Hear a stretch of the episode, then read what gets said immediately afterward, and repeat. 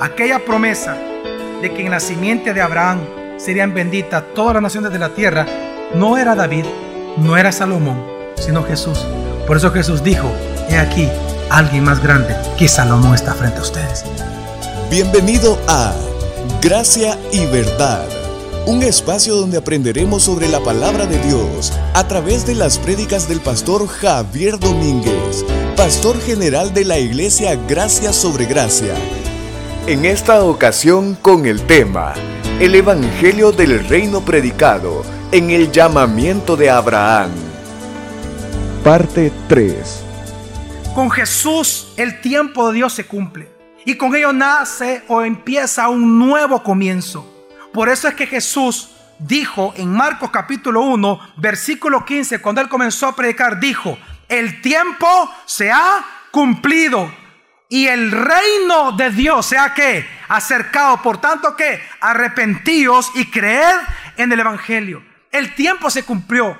En Jesús se cumplieron los tiempos. En Jesús se cumplieron todas las promesas del Antiguo Testamento. En Él tienen su cumplimiento. Las promesas dadas a Abraham se cumplen en Jesús. Y por eso Jesús dijo, el tiempo se ha cumplido. ¿Y qué más dijo? Y el reino se ha acercado a vosotros. ¿Por qué dijo esto? Porque Jesús es el lugar de Dios en donde el pueblo de Dios es gobernado por Dios y puede vivir para la gloria de Dios. Jesús es el rey y él trae consigo su propio reino.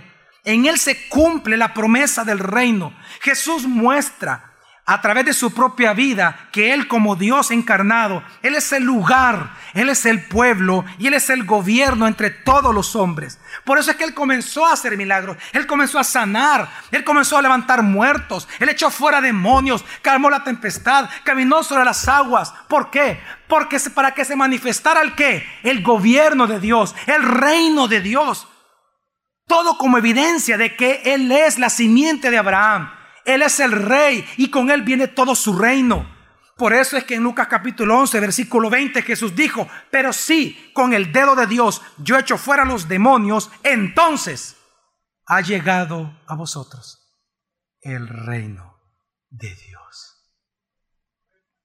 Por eso es que Mateo en capítulo 1, versículo 1, Él viene y une a esta simiente de Abraham, a este, a este Cristo con la simiente de Abraham prometida a Abraham. Mateo 1.1 dice de la siguiente manera. Libro de la genealogía de Jesús, el Mesías, hijo de David, hijo de Abraham. Hijo de David, hijo de quién? De Abraham. ¿Por qué dice hijo de David y David salta hasta Abraham? Porque usted tiene que entender de que sí hubo un cumplimiento parcial de la promesa de Abraham en el antiguo Israel. Claro que sí. Cuando estuvieron con David fue su máximo esplendor. Ahí se estaba cumpliendo parcialmente la promesa de Abraham, pero no era el cumplimiento pleno. El cumplimiento pleno era Cristo. Las naciones iban a ser bendecidas por Cristo, no por un pueblo, era por Cristo. Y por eso es que él, une Mateo al Cristo que iba a devenir como la simiente prometida a Abraham. Y por esta razón es que tenemos que entender que es este Mesías el que habría de heredar todo el mundo entero para establecer su reino en la tierra. Jesús lo anunció en Mateo 24, 14 cuando él dice, y este Evangelio del Reino será proclamado en toda la tierra habitada para testimonio de las naciones, y entonces vendrá el fin. Lo que Israel no quiso hacer, lo que Israel eh, no, no, no decidió no creer y no hacer y rebelarse contra Dios, viene el verdadero Israel, viene el verdadero Hijo de Dios, viene el Hijo de Dios y dice, y este Evangelio del Reino será proclamado en qué? En toda la tierra habitada. ¿Para testimonio de quién, hermanos? De las naciones que Dios esparció en Babel. ¿Para testimonio de quién? De las naciones. Y entonces vendrá el fin. Aquella promesa de que en la simiente de Abraham serían benditas todas las naciones de la tierra, no era David, no era Salomón, sino Jesús. Por eso Jesús dijo, he aquí, alguien más grande que Salomón está frente a ustedes. Porque no era con David, no era con Salomón que todas las naciones de la tierra iban a ser llenadas del conocimiento de la gloria de Dios. Era a través del Mesías, del verdadero rey, del Hijo de Dios, del verdadero Israel, del verdadero pueblo de Dios obediente que obedece totalmente a su Padre. Por eso es que cuando Jesús asciende al cielo, Él da la orden a sus discípulos y les dice, ir por todo el mundo y hacer qué? Discípulos en todas las naciones. Porque Él es el rey que establecería el reino de Dios en la tierra. Es decir, lo que Israel en tiempos de David y Salomón no pudieron hacer por su propio pecado, ahora Jesús manda a sus discípulos a hacerlo. Reclamar la tierra entera para el reino de Dios a través de predicar el Evangelio de la gracia de nuestro Señor Jesucristo. Por eso que ahora nosotros en los últimos tiempos, siendo nosotros sus discípulos, este llamado ahora se extiende a usted y a mí. Este llamado que Dios le hizo a Abraham, que es el que iniciamos este sermón, ese llamado ahora es para nosotros de llenar la tierra con el conocimiento de Dios, de llenar nuestro país con el Evangelio de Jesucristo. Es nuestra misión. Dios ahora a nosotros nos dice, vayan por todo El Salvador y hagan discípulos en todos ellos. Así como Abraham y luego el Israel del Antiguo Testamento reclamaron la tierra de Canaán para el reino de Dios, ahora Jesucristo llama a su iglesia a reclamar la tierra y el Salvador para el reino de Dios. Por eso tenemos que predicar el Evangelio. Pueblo de Dios, reclama cada corazón humano salvadoreño para el reino de Dios. Esa es nuestra misión. Siempre ha sido la misión del pueblo de Dios. Reclamar la tierra para su reino bendito. Y es nuestra misión hacerlo. Por eso nosotros llamamos evangelizar a eso. Pero es reclamar cada corazón para el gobierno total de nuestro Señor. Por eso es que ahora nosotros Así como Dios le pidió a Abraham dejar tierra y parentela, ahora Jesús nos pide a nosotros amarlo por encima de todas las cosas. A Abraham le dijo, deja tu tierra por tu parentela y sígueme a la tierra que yo te voy a mostrar. Y Jesús le dice a la iglesia por esa misma misión, Jesús le dice a la iglesia, el que no aborrece a su padre, a su madre, a sus hijos, etcétera, etcétera, por causa de mí, que no es digno de mí. El mismo llamamiento conlleva el, mismo pago, el mismo precio que pagar. Pero aún, aún, nosotros los hijos de Dios, los cristianos que estamos aquí en este culto, pero aún con el reino de Dios que ahora disfrutamos con nuestra vida, el cumplimiento de sus promesas que han sido en Cristo todavía no son plenas. Todavía no se ha manifestado en nosotros lo que ya somos en Cristo. Todavía no podemos ver en nosotros todo el tiempo, 100% plenamente, lo que nosotros somos o nuestra redención efectuada por Cristo en nosotros. Ya somos redimidos, pero no se manifiesta la perfección de esa redención en nosotros. ¿Por qué? Porque todavía falta la plenitud de las promesas cuando venga Jesús por segunda vez. Porque cuando Jesús venga por segunda vez, en su segunda venida, todo se completará. Porque así como en como Canaán fue la herencia de Dios para el Israel del Antiguo Testamento, así los nuevos cielos y la nueva tierra prometida es nuestra herencia para todos los hijos de Dios de todas las épocas. Por eso, Apocalipsis 21, versículo 2 dice, y vi que descendía del cielo, de Dios, la ciudad santa, una nueva Jerusalén, dispuesta como una esposa ataviada para su esposo que es Cristo. ¿Y qué sucederá en ese momento? Dice el versículo 3. Y oí una gran voz procedente del trono que decía, he aquí el tabernáculo de Dios con quién? Con los hombres. ¿Y morará con quién? Con ellos. ¿Y ellos serán qué? Pueblos suyos. ¿Y Dios mismo estará con quién? El pueblo de Dios.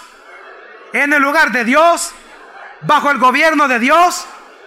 Existiendo para contemplar, admirar, vivir y gozar la gloria de Dios por toda la eternidad.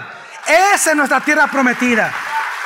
Es lo que Dios nos prometió desde el Génesis con Abraham.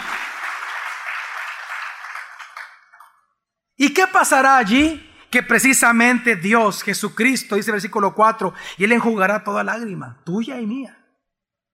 Y ya no existirá más la muerte, ni habrá ya más llanto, ni clamor, ni dolor. Las primeras cosas pasaron.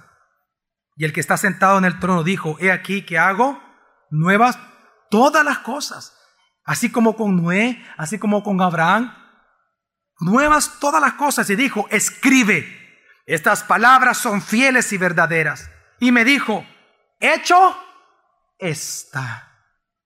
Yo el alfa y la omega, el principio y el fin. Al que tiene sed, le daré gratuitamente de la fuente el agua de la vida.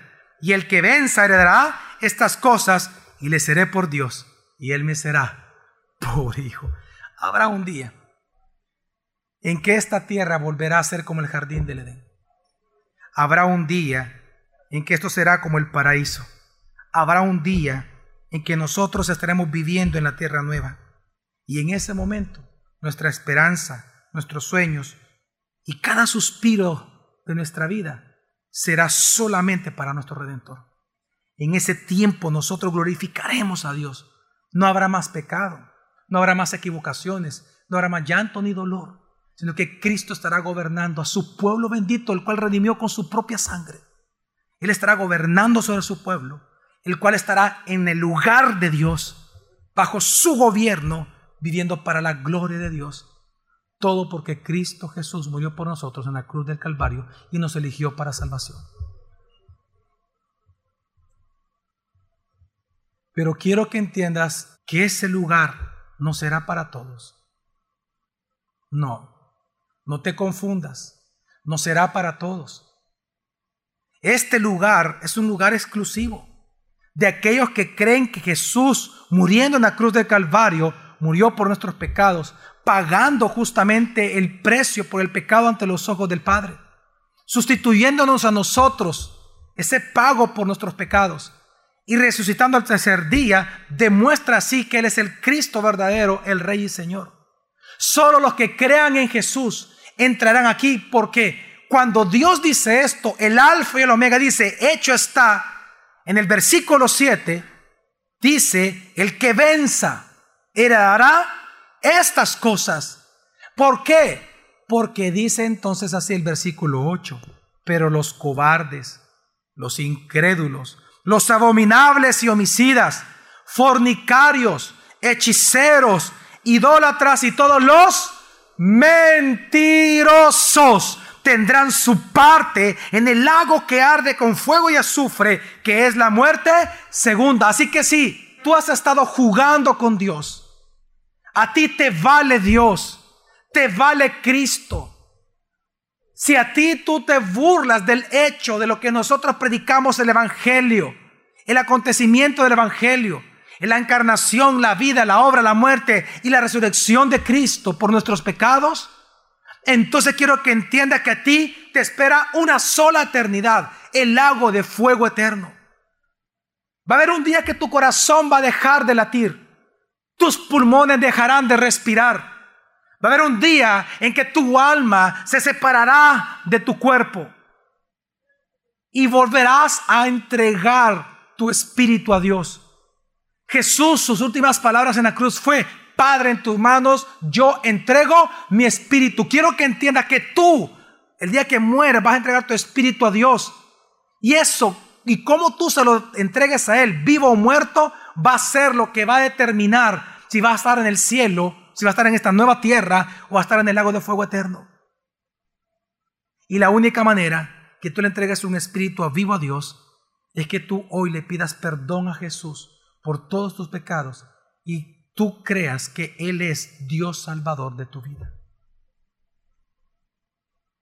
Si tú no crees en Él, el día que tú mueras, estás condenado al infierno. Cree en el Señor Jesús y serás salvo. Pídele hoy perdón a Dios por tus pecados. Arrepiéntete y cree en el Evangelio, dijo Jesús. Y aquí que el reino de Dios ya está entre vosotros, dijo. ¿Cómo se puede entrar? Arrepiéntete y cree en el Evangelio. Yo ruego al Señor que usted pueda entender que Cristo Jesús es Dios encarnado. Él es la, el cumplimiento de la promesa a Abraham. Por lo tanto, tu vida jamás tendrá sentido fuera de Jesús. Solo en Cristo las naciones serán bendecidas por Dios. Ahora imagínate la vida de cada una de las personas. No hay manera que tu vida encuentre sentido, significado y propósito y perdón fuera de Cristo Jesús. No son tus obras. No es la fe de tu esposo o la de tu esposa.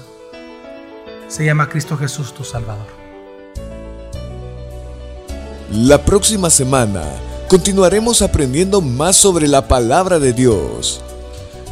Gracia y verdad con el pastor Javier Domínguez es una producción de la iglesia Gracia sobre Gracia. Puedes encontrar más recursos como este en nuestra página web graciasobregracia.org.